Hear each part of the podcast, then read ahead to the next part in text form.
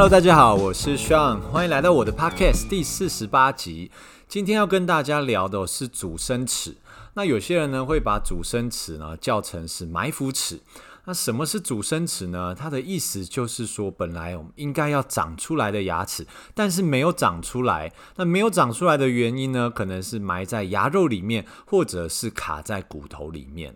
造成阻生齿的原因有非常多，那我大致把它归纳成四个原因哦。第一个是比较像是我们全身性的因素造成的，可能呢是因为一些内分泌失调，比如说是像甲状腺素的低落啊，或者是特定的遗传先天性的疾病。哦，例如唇腭裂之类的，会比较容易有阻生齿的情况。那第二个就是因为空间拥挤、位置不足造成的阻生齿。那它造成的原因呢，可能是因为我们上下颚骨的体积太小，或者是牙齿太大颗哦，造成空间不够哦，我们的牙齿卡住了，长不出来。那又或者是像是如果我们有多生齿的话，多生齿呢就表示说哦，有长出来太多的牙齿了。正常来说，我们是是呃全部的齿列应该是要有三十二颗嘛，涵盖智齿。可能有些人长到三十四、三十五颗，那多出来的牙齿呢，也是会造成拥挤的问题，让我们的牙齿有机会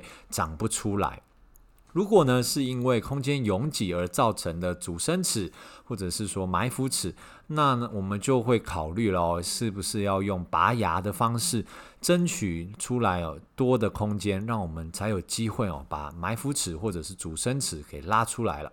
那第三个原因呢，就是我们牙齿形态的异常啊，比如说像是牙根的弯曲啊，有些人牙根呢长的形状像是一个倒钩一样哦，勾住了骨头，让牙齿长不出来。那又或者是牙齿本身的位置哦，就有过度的偏移、旋转，甚至是歪斜，让它没有办法正常的萌发。那最后一个原因呢，是因为牙齿在萌发的过程哦，它受到了阻力。那这个阻力呢，可能是有人挡住了它的去路，或者是有人在扯它后腿啦。挡住去路是什么意思呢？有些人的牙龈啊，就是我们的牙肉，它长得太厚了，太坚韧了，所以我们牙齿在萌发的过程哦，被牙龈给挡住了，出不来。那或者是说呢，牙齿它上方的骨头太厚了，我们牙齿必须要把上面的骨头先吸收掉，才有办法长出来嘛。过厚的骨头或者是过厚的牙肉，那我们会必须要用外力的方式哦，把牙肉切掉啊，甚至是把骨头修掉，才可以帮助这一些主生的牙齿可以顺利的萌发。那什么是扯后腿的状况呢？就有些人哦，他可能小时候不小心撞到外伤，导致牙齿哦，因为外伤哦，造成了一些跟骨头的粘连。啊一旦牙齿的牙根跟骨头粘连了以后，就好比我们骨头会把我们的牙根抓住哦，让我们牙根没有办法顺利的萌发到我们的嘴巴里面。这一些呢，都是造成主生齿的原因。一般我们最常见的主生齿哦，就是我们的上下颚的第三大臼齿啦，也就是我们的智齿，它是主生的几率最高的牙齿哦。智齿的相关问题呢，在我的 Podcast 第三十集里面呢，有详细的讨论过。有兴趣的朋友可以听听看。今天就不特别在这边琢磨了。除了智齿以外呢，最容易发生阻生齿的位置，就是我们上颚的犬齿还有门齿的部分啦。这个部分呢，如果有阻生哦，我如果说我们的犬齿或者是门牙阻生哦，没有长出来的话，就会容易造成我们门牙的中线哦，容易偏到一边去哦，左右边的牙齿排列也会产生不对称，因为我们的犬齿跟门牙哦，一张口就看得到，所以非常非常多的患者会因为犬齿或者是门牙的阻生来寻求做牙齿的矫正。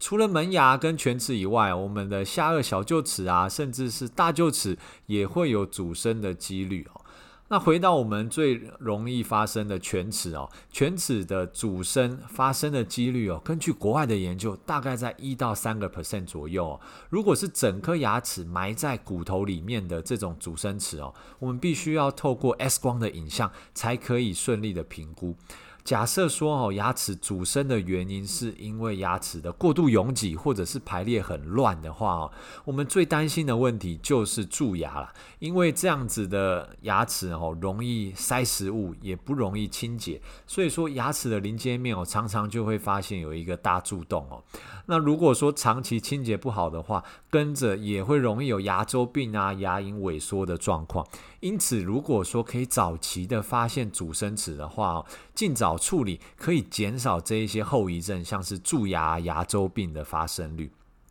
再来呢，就是我们的主生齿，如果它在生长的过程哦，它的角度偏离太多哦。什么叫角度偏离太多呢？比如说这牙齿本来要往上长的，但是它没有，它的牙冠哦是往左边、往右边长。撞到邻牙的牙根的话哦，可能会造成邻近牙齿的牙根吸收啊。一旦邻近牙齿的牙根哦被吸收掉了，严重到一个程度哦，就还有可能必须要拔掉。那这样子其实就非常的得不偿失哦。所以一旦我们发现哦，主生齿如果说已经有把邻近牙齿的牙根有吃掉的现象的话，那就不再建议把主生齿考虑把它留下来哦，尽早的拔除才不会拖累到附近的牙齿。那很多人就好奇啦，如果说我们的主生齿哦是埋在骨头里面。要把它从骨头里面这么深的位置拉出来，是做得到的吗？其实大部分的状况下哦，是可以做到的，只不过治疗的过程哦会比较辛苦一些些哦。大家可以想象一下哦，牙齿哦，因为它是被我们的牙肉还有骨头给挡住出不来，所以治疗的方式呢，我们会需要透过手术的方式把挡住的牙肉以及骨头都给切掉修掉。这样子牙齿才有一个通畅的路径，可以顺利的长出来，我们也才有空间可以把矫正器粘到牙齿上面去。那一旦我们把矫正器顺利粘到主生齿上之后呢，我们有两种选择啦。有些医师哦会在伤口开的状况下哦，直接就把线给绑到牙齿上面去，开始把我们主生齿往外拉拉，也就是说伤口不缝合。这样子的好处呢，是它比较简单哦。后续即使是矫正器掉了，我们也可以直接的粘回去。那但是呢，当我们在粘这个主生齿的矫正器的时候，因为周围是有伤口的，所以说口水、血水哦，都是混杂在一起。这样子的环境粘矫正器，其实脱落的几率会稍微大一些。所以说，如果我们粘完矫正器哦，有些医师呢是选择把伤口缝起来。缝起来的话，其实哦是会比较舒适的，牙肉也会长得比较好。但是呢，会稍微有一点点风险哦，是我们在拉牙齿的过程中，如果矫正器脱落的话，我们又要把伤口打开，才可以把矫正器再粘回去咯。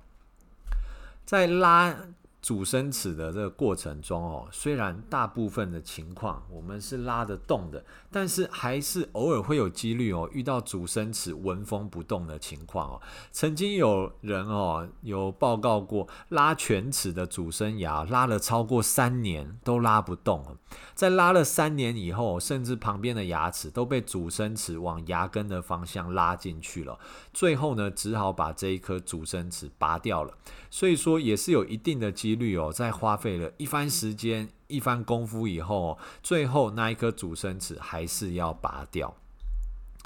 所以说呢，另外一种考量哦，如果说担心说这样一定的失败率，或者是说伤口的不舒适感的话，那就是直接考虑把主生齿给拔掉啦。如果说呢是在我们前牙区域的主生齿要拔掉的话，其实前牙部分的小臼齿啊、犬齿、门牙这些牙齿是可以相互取代的。如果说形状差异不大，那如果假设说我们今天主生的牙齿是犬齿，犬齿拔掉了，我们是可以考虑用小臼齿来取代犬齿这一颗牙齿的。那如果说形状差不多，不是说差异非常大，最简单的方式是做一点点的修磨，或者是补上一点树脂来模仿我们要取代的牙齿的形状，这样就 OK 了。那如果说呢，要取代的牙齿哦，颜色、形状啊差异比较大，就是要等到矫正完成之后，再考虑用贴片或者是全瓷冠的方式来增加美观。